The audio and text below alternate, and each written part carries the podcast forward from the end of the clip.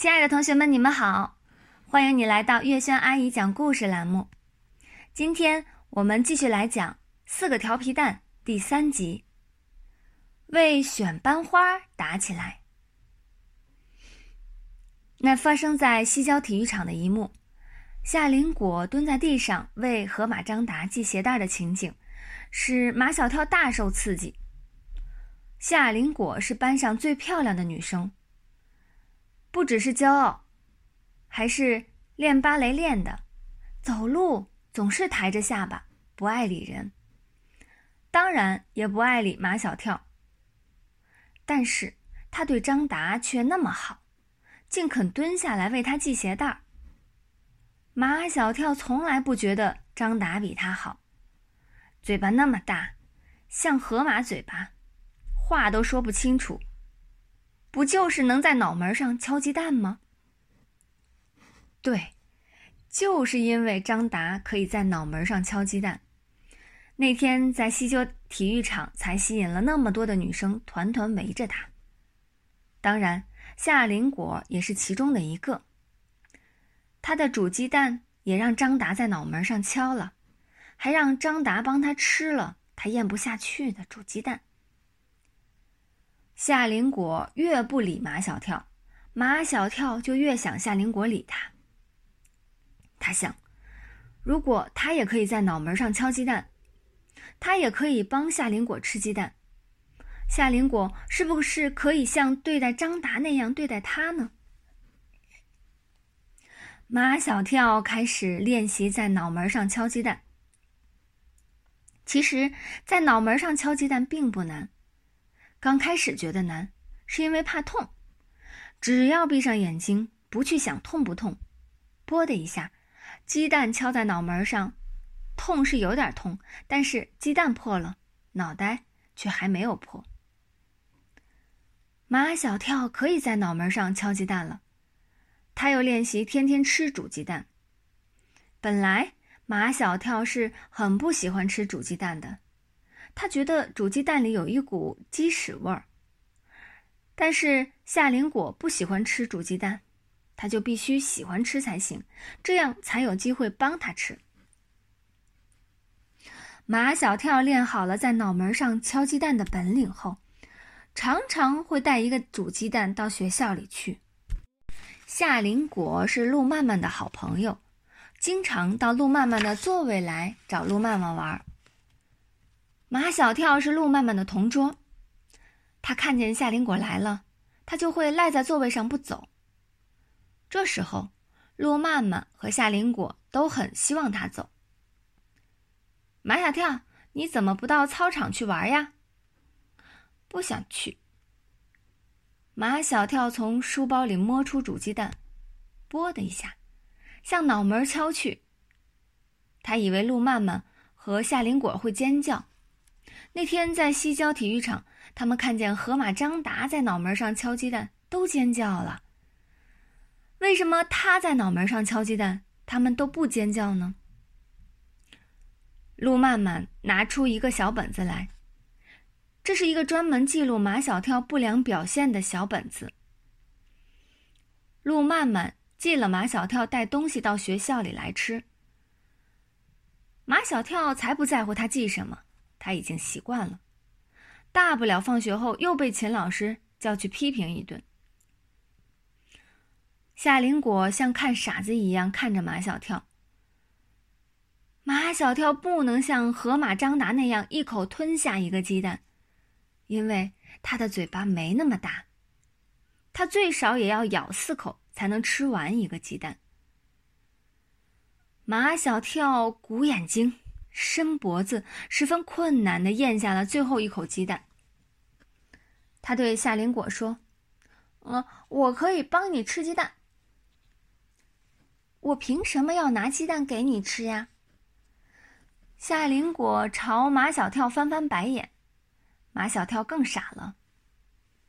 呃，我的意思是你不喜欢吃鸡蛋，我可以帮你吃。不喜欢吃也不给你吃。夏林果转身就走，他的头发在后脑勺上梳了一个长长的马尾巴。一转身，马尾巴抽在马小跳的脸上，火辣辣的痛。夏林果始终不爱搭理马小跳，每天下午放学，都是马小跳、张达、毛超、唐飞四个一块回家。其实他们并不完全同路，但他们绕道也要绕成一条路。在路上，他们都会有一个话题，而这个话题往往是由毛超发起的。哎，你们知不知道？毛超一手搭着张达的一个肩膀，一手搭着马小跳的一个肩膀。我表哥他们班上在选班花儿。毛超的表哥在他们学校读六年级。什么叫班花？马小跳和张达。几乎是异口同声的问：“连班花都不懂。”其实毛超巴不得他们不懂，因为他好为人师。班花就是全班长得最漂亮的女生，校花就是就是全校长得最漂亮的女生。唐飞抢在毛超的前头说了：“刚才他是嘴里含着巧克力，所以没有吭声。”现在嘴里没有东西了，他便抢着说话。我们也来选班花吧。张达说：“选马，选夏林果。”马小跳不同意：“我不选他。”那你选谁？其实，在马小跳心里啊，他也承认夏林果是班上长得最好看的女生，但他就是不选他。毛超知道，毛超说。我知道马小跳要选谁，他要选谁呀？他选，他要选安琪儿呗。毛超说完便跑。他知道马小跳要跟他拼命，因为安琪儿是班上最丑最笨的女生。但他是马小跳的邻居啊。马小跳实在找不到人玩时，有时也会找他玩。马小跳果然要跟毛超拼命，张达却拦住他，要他说清楚：“你为什么不选夏夏林果当班花啊？不选他就是不选他。”马小跳想起了夏林果蹲在地上为张达系鞋带的情景，想起了夏林果请张达帮他吃鸡蛋的情景。当然，也想起了夏林果像看傻瓜一样看他在脑门上敲鸡蛋的情景，想起了夏林果脑后的马尾巴抽他脸的情景。他丑，他难看，他是个恐龙。恐龙是最丑的丑八怪。马小跳一吐为快，终于把这几天积在肚子里的气痛痛快快的发出来了。张达抓住马小跳的衣领，高高的举起拳头。你再说，嗯，夏林果是恐恐龙，我就打你了。如果没有人看，马小跳也许就不说了。这时，偏偏跑走的毛超又回来了。刚才嘴里一直吃东西的唐飞，这时候也不吃了。他们都看着马小跳，看他敢说不敢说。马小跳没有台阶可下，没有退路可走，他只有豁出去了。夏林果是恐龙。张达一拳砸下来，马小跳马小跳头一趴偏，结果张达的拳头砸在马小跳的肩头上。马小跳没有叫痛。张达反而叫起痛来，原来是马小跳肩头上的骨头太硬，把张达的拳头啊给硌痛了。